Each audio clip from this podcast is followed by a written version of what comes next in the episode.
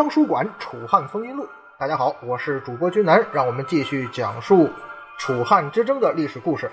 上一回我们讲到刘邦占领了项羽的这个大本营彭城，但是楚霸王肯定不会让刘邦这么嚣张下去啊，于是就爆发了彭城之战。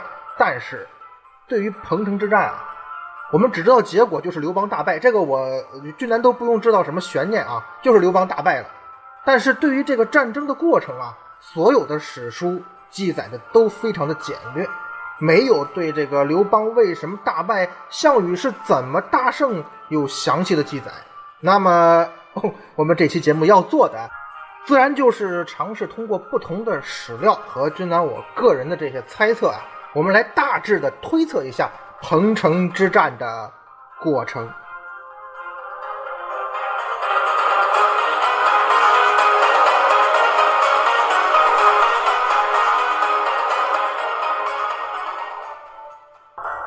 首先呢，咱们知道啊，项羽这个时候正在齐地作战。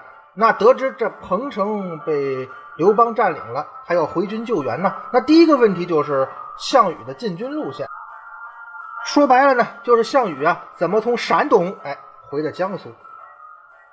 项羽的进军路线呢？这个时候他在攻打城阳。城阳之前节目中啊，君南跟大家伙说过，就是今天山东的莒县。那彭城在徐州一带啊。从莒县去徐州，在那个时代啊，最快的方式是什么呢？是沿着沂水南下到达下邳，然后呢，从彭城以东啊去攻打这个彭城。可是像这么明显啊的这个进军路线，像君南我这种千年之后的人，在这纸上谈兵都能说出来，都能想到，他刘邦。甭管刘邦在后世的形象是怎么样啊，沛公能混到那个地步，他不至于连我都不如啊。所以刘邦不可能想不到项羽有可能走这条进军路线。所以呀，虽然我没有确切史料，但是君南在这儿可以肯定，就是当时诸侯联军啊，在彭城东边是肯定有防备的，因为项羽是最有可能从这边打过来的。所以呢，楚霸王就反其道而行之，他确实先顺着沂水南下了。到了启阳，也就是今天的山东临沂一带，但是到这个地方之后呢，项羽没有继续往南，而是转头往西，经过了浚河谷地，到了卞县。卞县什么地方啊？就是今天山东的泗水县。然后呢，他率兵转到泗水南下，经过鲁县和胡陵，于夜晚呢到达了萧县。前面这个节目中啊，君南也跟大家伙说过，萧县这个地方，其实这里啊。离什么沛县啊、彭城啊这一带就很近了，算是进了江苏的地面了吧。而拂晓时分呢，项羽就马不停蹄地发动进攻，这也是项羽的一个作战特点。驻防萧县的汉军呢，当然打不过，于是败退至彭城。但是距离并不远呢，所以楚军是一路追击。这场大战是一直从凌晨激战到中午，再次大败诸侯联军，在谷水、泗水一带是围歼这些溃军呢。这就不叫战争了，这就是屠杀。史书这个地方倒是有记载，那叫歼敌十余万。事已至此呢，那刘邦怎么办呢？你说怎么办？跑呗。于是项羽就追击刘邦啊，到了灵璧。灵璧咱们说就是安徽了啊，今天的安徽了。到了灵璧以东的淝水之上，在这个地方啊，这个汉军可是阵脚大乱，互相的拥挤践踏。史书有明确记载。被楚军所杀，再加上掉进这个睢水中淹死的汉军士卒，又有十余万。这史书那句话叫“睢水为之不留”。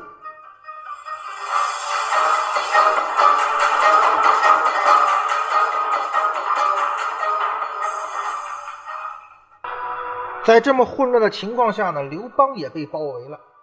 这这种情况，那就是必死无疑啊！看起来，哎。那就只能是借助一点外力了。什么外力啊？突然啊，从西北方向刮起了一股狂风，那是拆木毁屋、扬沙飞石那种。于是这战场之上啊，随水之边瞬间变得是天昏地暗。这楚军呢，他是迎风向来攻的，所以被吹得有点乱。刘邦这才得以利用这点时间啊，率领数十骑士突围而走。当然啊，现在都管这个叫齐了啊。君南按我这从小的习惯，我还是读记吧。反正是你考试的时候还是按齐读呗。呃，教育部怎么规定，咱就怎么改吧。还是说回这段记载吧，很离奇，是不是？简直就是那种网文的这个片段呐！啊，突然之间上天来帮主角脱险，可是这确实是《史记》所记载的，刘邦就是遇到这件事了，所以他活下来了。那我也不能找司马迁去问呢，所以君南只能总结是：这叫天不亡刘邦吧。在逃走的路上。刘邦想去沛县接上自个儿家人，不过呢，那位沈亦基啊，已经护送刘太公和吕雉离开了沛县。刘邦等于是扑了个空，扑了个空，可耽误了时间啊！楚军追得又急，于是他又往西哇接着跑，在路上呢，遇到了自己的一对儿女，也就是后来的鲁元公主和汉惠帝刘盈。刘邦一看，带上俩孩子一块跑吧。可是啊，你毕竟带俩孩子啊。这个追兵是越来越近呐，车是跑得越来越慢。刘邦就嫌这车跑得慢呢，带俩这孩子，你说他居然呢好几次想把这俩亲生孩子给赶下车。不过呢，他的那位司机腾公夏侯婴，哎，这个人不错啊，每次都是停下车，然后再让俩孩子上来。那沛公啊，你不能不要孩子呀！气得刘邦啊都想杀了夏侯婴。不过好在呢，最后这一行人呢还是终于。脱险了，而另一边呢，吕后一行人呢就比较倒霉了。沈亦基啊，本来想带着太公吕后这一家的人呢去找刘邦的，可是半路呢遇到了楚军，集体被俘，所以从这时候开始啊，啊这吕雉啊，也就是后来的吕后呢，就沦为了人质了。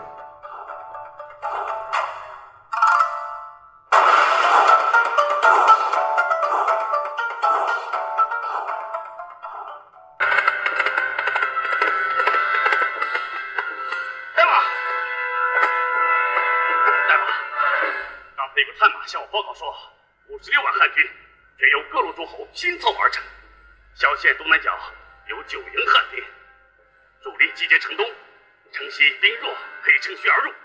好，我等乘虚而入，先灭驻扎萧县的防备汉兵，然后从西面进攻，日出前拿下彭城，再去迎击其主力。是，大王。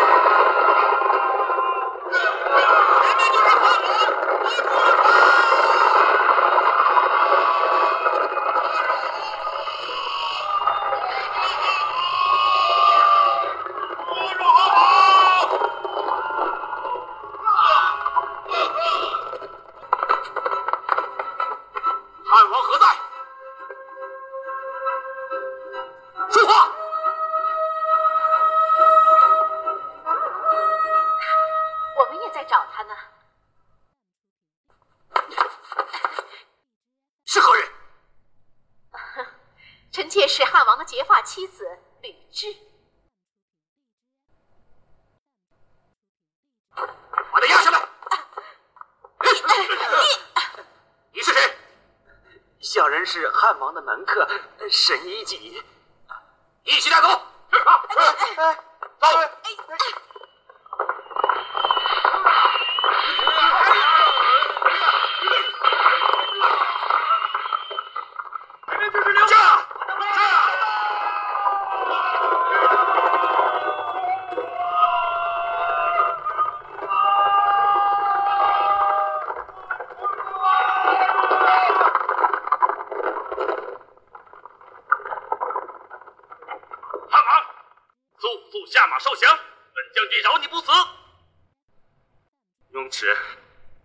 是本王下臣，本王从未亏待过你吗？啊！你投靠项羽，本王也从未怪罪于你。我对你始终以丰沛故里兄弟相待吗？啊！你真有意取本王性命吗？哼！闲话少叙，大王有令，不得伤你性命，快快下马吧！汉王，你虽是个英雄。可你率领的五十六万诸侯军实在不堪一击，眼下被我军斩杀二十万，相互践踏，河中淹死的也有十数万，日落前就会全军覆没。你还是认输吧，韩王，你跑不了了，快快下马受降吧。你们天不灭汉！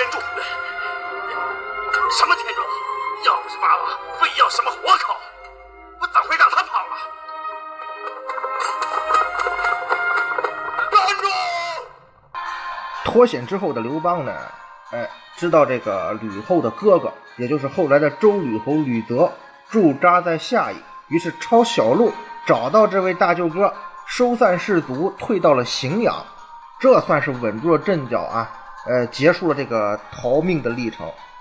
到了这一年的五月份呢，萧何得知刘邦兵败，立即从关中征发这个中老弱年未附者，也就是预备兵啊，来支援刘邦。同时呢，韩信也率军从关中到荥阳会师。哎，这也是为什么，就咱个人认为哈，韩信是没有参加彭城之战的。哎，韩信是这个时候呢，才来到刘邦身边的。可能之前呢，他一直在对付这个废丘的那个章邯和关中的很多事情。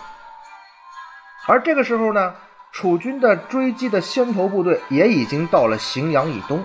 韩信于是率军迎战，在荆索地区击败了楚军。另外呢，刘邦还任命灌婴为中大夫，李毕、骆甲为左右校尉，率骑兵军团前往荥阳以东迎战楚军的骑兵。最后，呃，史书记载是大破之。靠着这两场胜仗，汉军总算是没让楚军的兵锋越过荥阳往西。那刘邦总算是稳住了阵脚，并且修建了甬道，连通黄河。目的呢是要运送敖仓的粮草，也就是从这个时候起啊，楚汉战争就进入了为期两年之久的荥阳对峙阶段。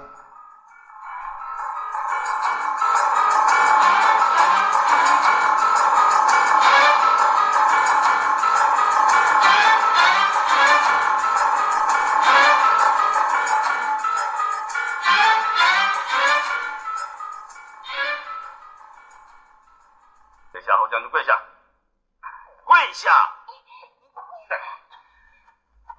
没有夏侯将军就没有尔等两个，从今日起，尔等对他要像对父亲一样敬重。磕头。谢夏侯将军救命之恩。太子公主，快快请起，末将不敢当。将军，今日把禽兽骨肉推下车去一事，本王实在是迫不得已呀。将军，请受本王一拜。大王，大王无需多言，微臣明白。没有汉王，哪有汉室？大王也是为了国家社稷才。将军请起。只怕此事世人知道，说三道四啊。大王，此事除了天帝、大王和微臣，没有第三个人知道。呃将军对我，本王自然是信得过。只是两个孩子，年纪尚幼，他日后会误会我呀。太子公主天资聪颖，从小厉害，微臣微臣就和他们讲，那就有劳将军了。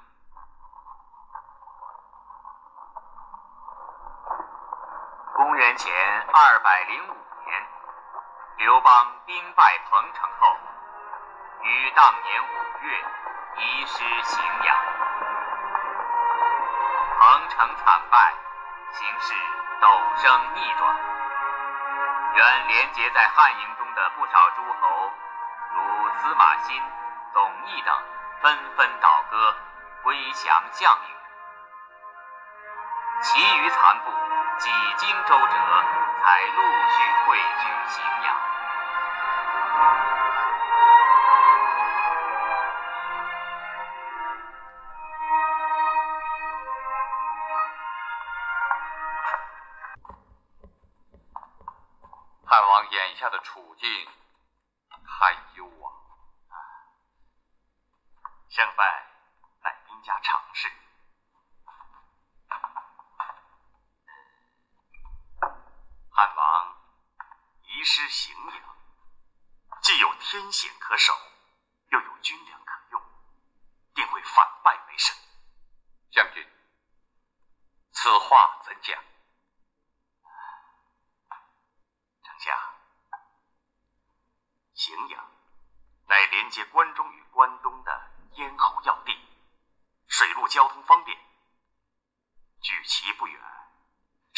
是极为险峻的城高关，与城高关相对有广武山，秦朝时储军粮的大粮库、敖仓就建在那里。有了这些，加之哀兵必胜。依我看，是丞相多虑了。不，只是三军上下缺一主帅，来日如何与项羽争锋？再说，汉王也急需有人商量，兵源也嫌不足啊。汉王雄才大略，怎会没有主张呢？陈平、张良此二人杰，可谓汉王左膀右臂。至于兵源嘛，丞相不正在为其紧急招募吗？就像是这个电视剧《汉刘邦》这个旁白所说的，在刘邦败退到荥阳之后啊，原先那些响应他一起攻打项羽的诸侯呢，啊，基本都背叛了他。且不说像董翳、司马欣这样本来就不会跟刘邦一条心的人，就是那个赵国的陈馀，当他得知啊刘邦兵败，而且张耳实际上没死，当初刘邦送来的那个首级呀、那是个赝品，那不是张耳的脑袋。那好吧，那你刘邦骗我是吧？那我就跟项羽联合，这个借口再好不过了。而齐地那边呢，田横击败了田甲，田甲逃到了楚国，项羽呢把这个田甲给杀了啊。反正从这事儿也能看出来，你田甲不是一直是楚国支持的齐王吗？项羽把他杀了，目的是什么？目的是要与田横议和。也能看出来，楚霸王这人啊，人性也不咋样。至于彭越呢？那还是老一套啊，又打败仗了是吧？好吧，我跑，反正我就是打游击的。彭越放弃了魏地，退守济水以北，继续打游击，保存实力，做官时局之变。另外，那位英王司马昂呢，他战死了。像司马欣、董翳呢，就像前面君南说的，他本来就是人家项羽封的王，打不过你刘邦，所以才跟着你反楚的。这下好了，你被项王打败了是吧？看我立即呢又叛汉降楚。魏王豹回到了他的西魏国，断绝那个和军，哎，等于说也背叛了刘邦。此所谓汉之大事，遂转入颓废之境地也。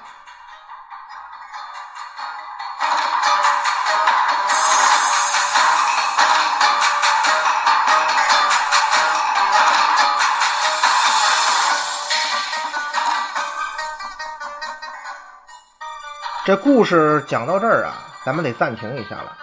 哎，君南有必要啊，把一个问题啊跟大家伙讨论一下。为什么？因为我们这期节目的核心事件就是彭城之战。哎，咱们不急着把故事继续讲，咱们得回过头看一看彭城之战。彭城之战，刘邦输了，那他输在哪些方面呢？说一下君南我个人的看法啊。首先，刘邦在攻占彭城之后呢。上一期节目咱们提过，他沉浸在胜利之中，忙着 happy 啊，忙着找妹子，忙着找财物、喝酒啊、唱 K，日夜是饮酒高会嘛。但是他在得意忘形的时候就忘了呀，项羽的主力还在齐地呢，离得其实没有那么远。所以刘邦的失败，第一个原因就是他没有做好全面细致的防御，所以。导致他呢被项羽打了个措手不及。第二个原因就是这楚霸王他确实厉害啊！咱们看这彭城之战，他指挥三万骑兵，当然了，这三万骑兵肯定是精锐啊，普通的部队干不了这活啊，那是迅雷不及掩耳盗铃响叮当啊！大范围的这个迂回进军，并且趁着拂晓发起这个突袭，导致汉军是迅速崩溃。楚霸王指挥彭城之战的整个过程，感简直就是天衣无缝啊，完美哈。第三点呢，就是呃，我认为哈，汉军的指挥系统在遭到项羽的突然袭击之后呢，陷入了瘫痪，这也是一个原因。这个情况有点像什么呢？有点像咱们这个解放战争时期啊，辽沈战役，廖耀湘的这个呃最高统帅部呢被解放军端了，胡家窝棚战斗。有点类似于那个情况，刘邦最后的结局是他不但没能组织起抵抗，还差点被俘。哎，说实话啊，对于刘邦来说啊，以他的能力指挥这个五六十万人的大兵团呢，其实是超出了自己这个能力范畴的。你包括后来韩信也讲过嘛，说这刘邦带兵啊，最多也就带十万，而且在那个时代啊，五六十万的军队应该是能够动员的一个极限了。有的时候，这个部队啊，人如果多了，尤其是冷兵器时代哈，就越容易出乱子。比方说这个淝水之战的前秦啊，苻坚肯定会对这个感受啊非常的真切，也表示赞同。而根据这个《史记》的《淮阴侯列传》的记载呢，咱们看原文哈，上常从容与信言，就是说，这是这个时候呢，呃。这是已经是西汉建立，韩信已经变成淮阴侯了，已经被整过两次了。就是刘邦跟他聊天哎，上问曰：“如我能将几何？”就说韩信呐，你看我能带多少兵啊？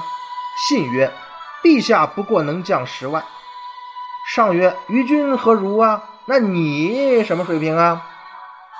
这韩信就说了：“臣多多而益善耳。”就说我韩信带兵啊，哎，越多越好。上孝曰：“我估计这个刘邦这个孝啊，就包含很多意思了。多多益善，何为为我擒？那意思，你小子多多益善是吧？那你怎么让我给把你给逮住了呢？”信曰：“陛下不能将兵而善将将，此乃信之所以为陛下擒也。且陛下所谓天授，非人力也。”韩信的意思。啊，您虽然带兵带不了那么多，但是您善于带将啊。况且呢，陛下您是天命所归，这我韩信怎么能斗得过您呢？反正韩信说这话呀，属于情商高的回答吗？谁知道呢？其实我们如果翻一翻史书啊，从秦朝统一算起，到秦汉这个时代啊，能够指挥这个五六十万人大兵团的将领屈指可数啊。我能举呃想起来的哈，比较出色的啊，能指挥大兵团的，恐怕也就俩人，谁呀？一个是秦朝的，哎，帮助秦始皇统一六国的这个王翦，公元前二二四年，他率领六十万秦军灭楚。另一个有这么大本事的，那就得是韩信了。像公元前二零六年的十面埋伏、垓下之战击败项羽，那也是几十万人大兵团作战呐。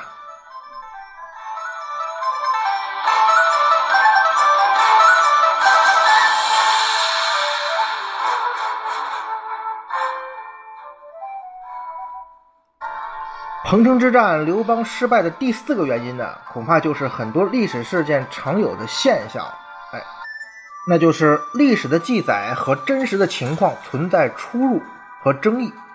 比方说，现在其实，在史学界啊，就有很多人怀疑彭城之战刘邦的真实兵力没有五六十万。为什么呢？因为啊，所谓楚军三万大破五十六万诸侯联军这个记载，大家注意啊。只有《史记·项羽本纪》这么记载，别的史书没有。咱们知道司马迁太史公那是项羽的头号粉丝啊，所以《项羽本纪》当中啊，讲这个楚汉风云录以来啊，君南不止一次提过，《项羽本纪》当中是有很多夸大之词的。哎，这个记载啊，你不能完全信。比方巨鹿之战那一集我们就聊过。再者，古人用兵啊，古代用兵那是向来要夸大人数的。啊，你十万说二十万，二十万说五十万，五十万说一百万，那都得这样。比方说咱们前面讲鸿门宴那一集，当时是刘邦十万兵，号称二十万。所以啊，就当我个人认为哈，彭城之战所谓的五十六万诸侯联军如此不堪一击，那么这支联军的真实兵力，呃，至少可作战兵力，我认为那是一定有些水分的，在。彭城之战结束后呢，楚汉之争就进入了荥阳对峙阶段。荥阳对峙阶段的时间呢，从楚汉二年五月刘邦退守荥阳到楚汉四年十月，楚这个双方啊转战到广武对峙为止，时间是差不多两年。那接下来咱们的故事呢，就要进入荥阳对峙阶段了。说这荥阳对峙呢，那也得分阶段来说呀。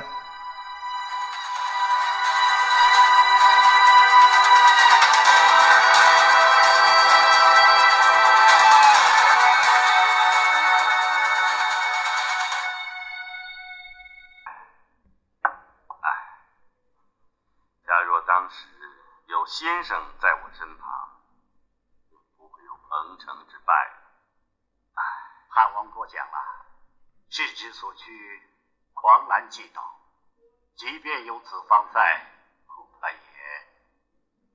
先生是否觉得我刘邦根本不可与项羽抗衡？汉王误会了，彭城新败，汉王有两大失策。哦，请先生指教。汉王自南郑回师北上，所遇之敌望风听，还定三秦易如反掌，乘虚而入，轻取彭城。仅在数月之内，就由南而北，由西而东，驰骋数千里，一路无败绩。汉王便认为，哎呀，这先生，先生但说无妨嘛。汉王便认为，哎呀，这先生，先生但说无妨嘛。于是汉王便认为夺取天下是一件很容易的事，于是放松警备，由胜而骄，由骄生惰，由惰致败。所谓骄兵必败者是。人在于我，唉，那还有什么失策之处？这荥阳对峙的第一个阶段呢，大约是从楚汉二年五月到楚汉三年十一月。在这第一个阶段呢，双方没有发生大规模的战争，更多的是在搞战略布局。哎，刘邦这边呢，在灌婴等人击退了楚军，稳住了战线之后呢，他的主要工作就是在修甬道、运粮草，巩固这个荥阳的防线。到了六月份呢，刘邦让韩信守住荥阳，自己带着樊哙、周勃等人回到了关中的岳阳，干嘛呀？要继续那个巩固关中根据地的工作。首先呢，立这刘盈为太子，让他守关中，让萧何辅佐。当然，主要的工作就是萧何在做了。同时呢，他给了萧何这个变异形式之权。什么意思啊？如果有些事很急，来不及报告，萧何可以做主。那毕竟啊，关中地区那是刘邦争天下的基本盘啊，兵源、粮草、后勤工作到什么时候都是最重要的。第二点呢，就是废丘那地方，哎，是关中是你刘邦的了，可废丘那城里头还有个章邯呢，这废丘城市一直没攻下来呀。于是刘邦就带着樊哙、周勃回来呀，就是为了这事儿，进攻废丘，并且引水灌城，最后是水淹废丘。到了六月份呢，废丘投降，章邯自杀。至此呢，刘邦是彻底平定了关中地区。第三件事呢，就是因为战争啊，这关中的劳动力呢都上前线了，尤其是在彭城之战失败之后呢，呃，萧何为了让刘邦稳住阵线，也是征了大批的预备役。那你劳动力减少了，自然就会导致田地荒芜和饥荒。那刘邦回来的第三件事，就是要把关中的饥民啊迁徙到了蜀地。当然，根本目的呢，也是为了稳定后方。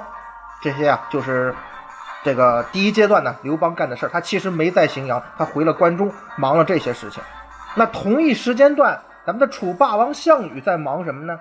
很遗憾啊，大部分史书都没有明确记载，在这段时间里项羽的行动。项羽干了什么呢？不不清楚啊，不知道。但是啊，君南的节目有个特点呢，那就是我们往往需要从别的记载中啊进行合理的推测。首先啊，我想。很大一部分听节目的同学啊，一定会说：“对南，你说项羽这个时候为什么不攻打荥阳呢？刘邦又不在，你一举攻下荥阳，哪有后来那些事儿啊？”哎，毛主席诗词那话嘛，“一将胜勇追穷寇。”嘿嘿，其实吧，项羽这个时间没有攻打荥阳的原因啊，我个人认为有这么几点。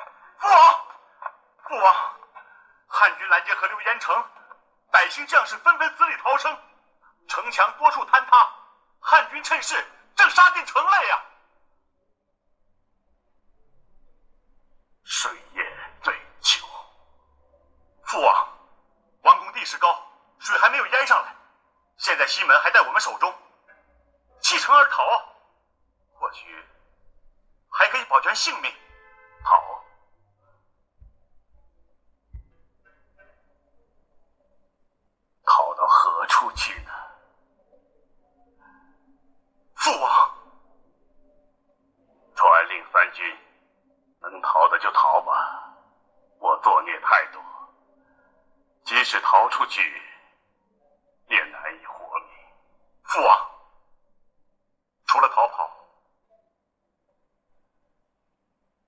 还有一条路。嗯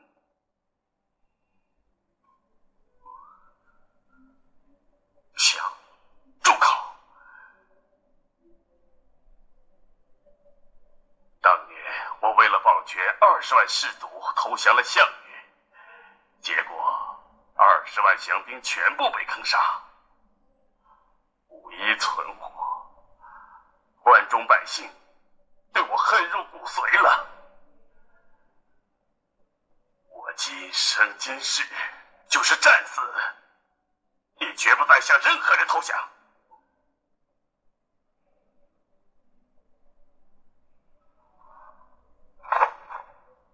王不王，好自为之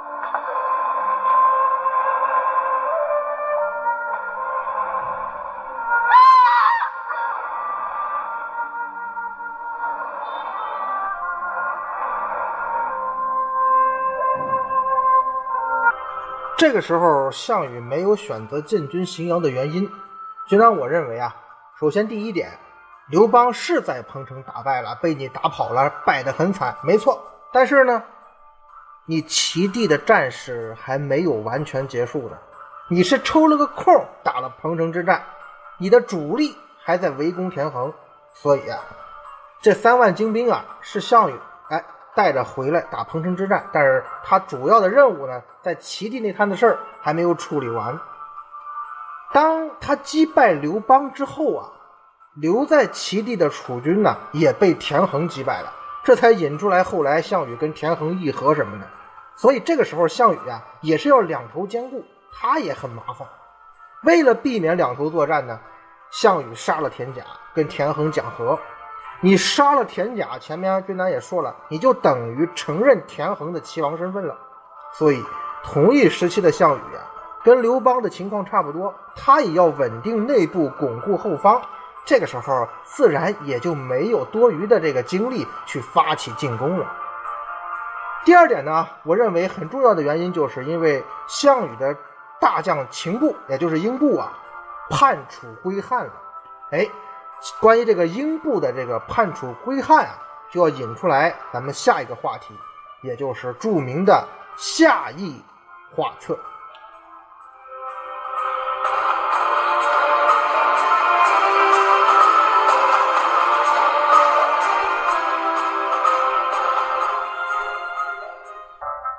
这个所谓的夏邑画册是什么意思呢？简单来讲啊，就跟之前节目中我们提到的韩信的汉中对策类似。夏邑画策呀，是在刘邦彭城之战大败之后呢，张良为刘邦哎下一步你如何发展、如何击败项羽提出的一系列的战略建议。呃，我们从这个《史记·刘侯世家》原文中啊，看一下这个关于夏邑画策的记载，说至夏邑啊，这时候就是刘邦啊。呃，败退到下邑，汉王下马拒安而问曰：“这不打了败仗吗？这个不知道下一步该怎么办呢？”就问这张良嘛：“吾欲捐关以东等弃之，谁可与共攻者？”说呀，我宁愿把这关东之地啊，哎，跟别人分了。你说天下有谁能跟我一起做这么大的事呢？梁晋曰：“九江王秦布，楚骁将，与项王有隙。”彭越与齐王田荣反梁地，此两人可及时；而汉王之将独韩信可主大事，当一面。既欲捐之，捐之此三人，则楚可破也。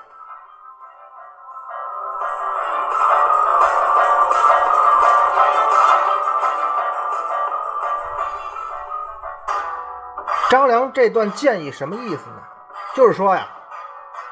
九江王英布呢，是楚军的猛将，但是他跟项王之间啊，已经有隔阂了。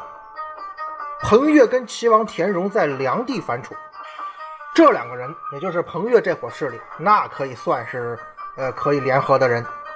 而汉王您这边的将领呢，只有韩信可以委任大事，只有韩信可以独当一面。所以，大王，如果您真的打算捐弃关东之地啊，那就跟这三个人联合好了。只要这样做，楚军就可以被打败。哎，咱们也知道后来历史啊，韩信、彭越、英布，刘邦正是重用了这三个人啊，最后才击败了楚霸王。可以说，这个夏邑画策或者说夏邑之谋吧，为彭城之战失败后的刘邦啊，指明了下一步的前进方向。对于刘邦最后能够成功夺得天下呀，还是相当重要的，也反映了张良这个人啊，这个呃超高的战略眼光。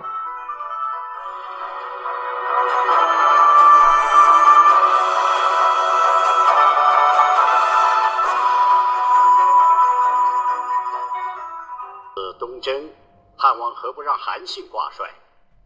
那样无论胜败，汉王都能有回旋余地。也不至于毫无屏障遮挡啊！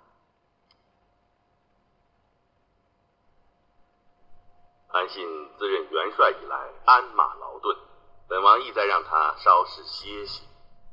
汉王诧异，韩信感汉王厚恩，正欲结草衔环以报，汉王却让他留守关中，韩信会作何感想呢？请汉王慎而三。以良之见，汉王要打败项羽，当依靠三个人。哦，除韩信文韬武略、独当一面，可托以重任外，一是九江王英布，此人作战骁勇，仅次项羽，当今天下再无人可比。那第三个人呢？就是彭越我举彭城途经外黄，他率部来投，我封其为魏相国，军中自主，牵制土军。他十分感激于我。哈，如此看来，汉王三人中已得二人，打败项羽还有何愁啊？只是英布桀骜不驯，性情粗野，且他身为楚将，项羽又厚待于他，封其为王啊。他怎肯为我所用啊？据我所知，前者项羽北上伐齐，命英布随军出征，英布却假托生病，仅派一员副将率数千人前往助战。可见他对项羽一生二心。如有以能言善辩之人前去陈明利害，英布归降有望。好，先生，那派何人能退降于他呢？张良一计，可保主公选得合适之人。先生请讲。尔等身为文臣，整日知乎者也，做一副斯文之态，看似满腹经纶，实则酒囊饭袋。本王怪你们，你们还嫌委屈。如今怎样？大任当前，竟无一人肯与本王分忧。本王平日骂你们腐儒也罢，酸儒也罢，实因尔等皆不堪重用。难道本王骂错了吗？汉王，既然无人敢去，良就亲自去走一趟，如何？啊，不可，万万不可！本王新败，百废待兴。先生留于军中，当有大用。汉王，如若无人，老夫愿往。先生高龄，六安路途遥远，鞍马劳顿，本王实在于心不忍呐、这还有没有人呢？否则本王只好派厉老先生去了。汉王，微臣愿往。随和。微臣若不能睡降九江王，甘愿受死。本王并非不信任先生，只是，只是微臣有一句话必须明言汉王：微臣如若完成使命，望汉王日后对读书人稍加尊重，不要任意辱骂。嗯，啊好，此等小事，本王依你。不过先生担此重任，不知需用些何人呢？少则三五，多则七八。汉王只需把眼里最无用的读书人交与随和便是。先生既然如此说，那本王就依先生。就像是张良分析的，要打败项羽，刘邦要拉拢三个人。其实呢，韩信和彭越呢已经听命刘邦了，所以主要要拉拢的就是现在啊还是处于听命于项羽的英布。其实当初啊，项羽要伐齐的时候，他就要求让英布发兵支援，但是英布呢称病不去，只派了四千人意思一下。后来刘邦攻下彭城呢，英布也是始终在那看着，他没有派援兵。只是这样一来啊，项羽自然要怨恨英布了，所以多次派使者责备他：“你俩怎么回事啊？你老大这边啊焦头烂额，你也不出来搭把手，甚至呢还要召见英布。你来来一趟，咱俩谈谈吧。”他英布又不傻，他也害怕项羽，当然不敢去了。既然韩信、彭越听命刘邦，重点拉拢的是英布，那刘邦呢就派了随和去见英布。当然，见之前呢，刘邦确实也像电视剧演的那样发了一番牢骚，说你们这帮书生啊，整天知乎者也没什么用。这时候，随和主动站出来说：“大王，您既然这么说，那我替您跑一趟。”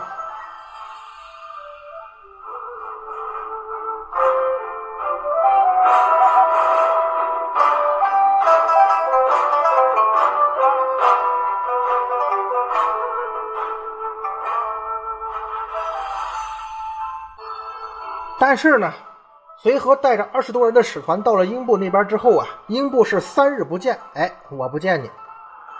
最后呢，随和呢没办法，就跟这个英布的太宰说呀，说九江王啊不见我是吧？啊，来了好几天了，那为什么不见我呢？那因为他觉得呀，现在是楚强汉弱，但正是因为如此啊，我才来见九江王啊。请您转告九江王，不妨当面啊听我随和把话说清楚、讲明白。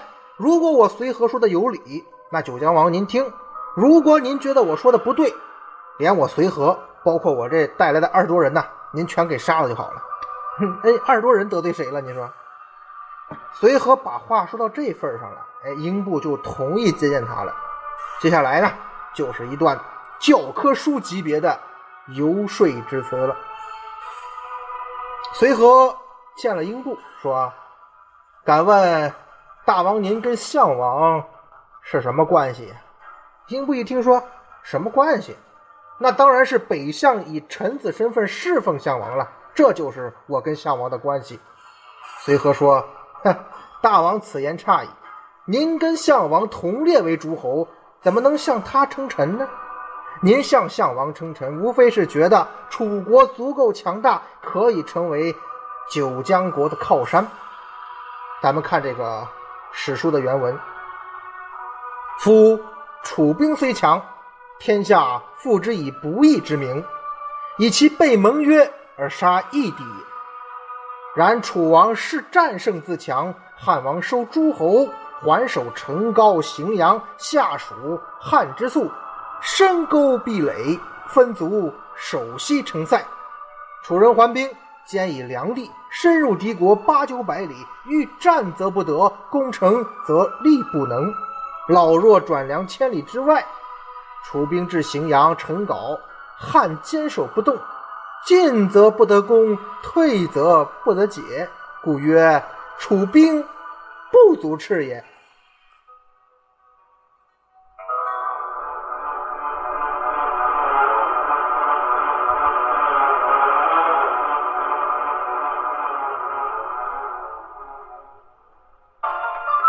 话什么意思呀？就是告诉英布，说当初项王攻打齐国的时候啊，您可是只派了四千人马支援；汉王攻占彭城的时候呢，您拥兵数万，袖手旁观。哦，您自称是项王的臣子，难道您就是这样给项王做臣子的吗？说白了吧，大王您不过是想依附楚国之名而行独立自主之实。您前几天啊，之所以不见我，就是因为觉得现在是楚强汉弱，所以明面上您还得做出依附于项王的样子。但是啊，大王您想一下，楚军固然强大，但是天下人皆知其不义呀，就是项羽那些行为啊。现在呢，汉王退守荥阳，不错，退守了。但是楚军要是想来攻啊，他们的补给线很长啊。这就是文言中所说的深入敌国八九百里，哎，这么长的补给线，只要我们汉军坚守不出，楚军那就是进退两难。所谓进则不得攻，退则不得解。况且啊，天下诸侯皆对项王有怨言。话说到这儿，其实英布已经开始动摇了。咱们接着看这个史书原文：使楚胜汉，则诸侯自危惧而相救。夫楚之强，是足以治天下之兵耳。故楚不如汉，其势亦见也。今大王不与万全之汉而自托于危亡之楚，臣妾为大王获之。臣非以淮南之兵足以亡楚也。夫大王发兵而被楚，项王必留。留数月，汉之楚天下可以万全。臣请与大王提剑而归汉，汉王必列地而封大王。又况淮南，淮南必大王有也。故汉王竟使臣进虞姬，愿大王之留意也。淮南王曰：“请奉命。”因许叛楚与汉，未敢谢也。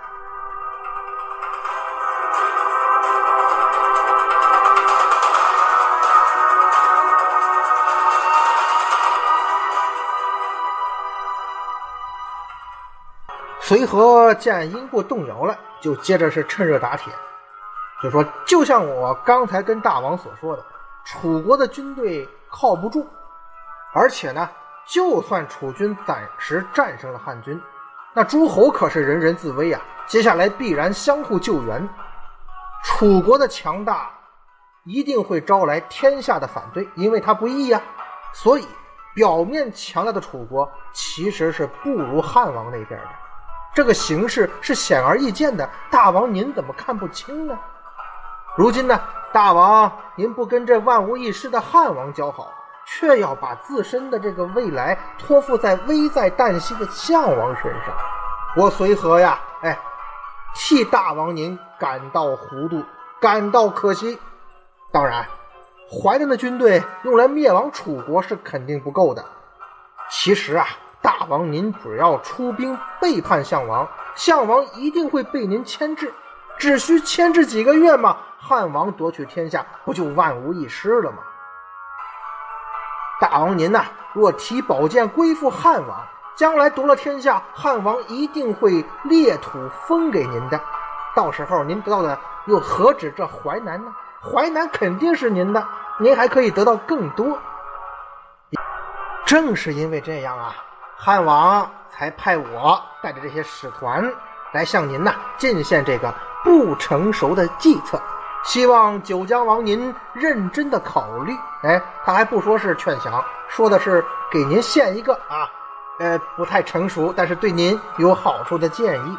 英布听到这儿，就说：“请奉命吗？”其实就是答应了。然后呢，史书有记载是暗中答应要叛楚归汉，只是明面上还是不敢泄露消息。英布还是很小心的，但是。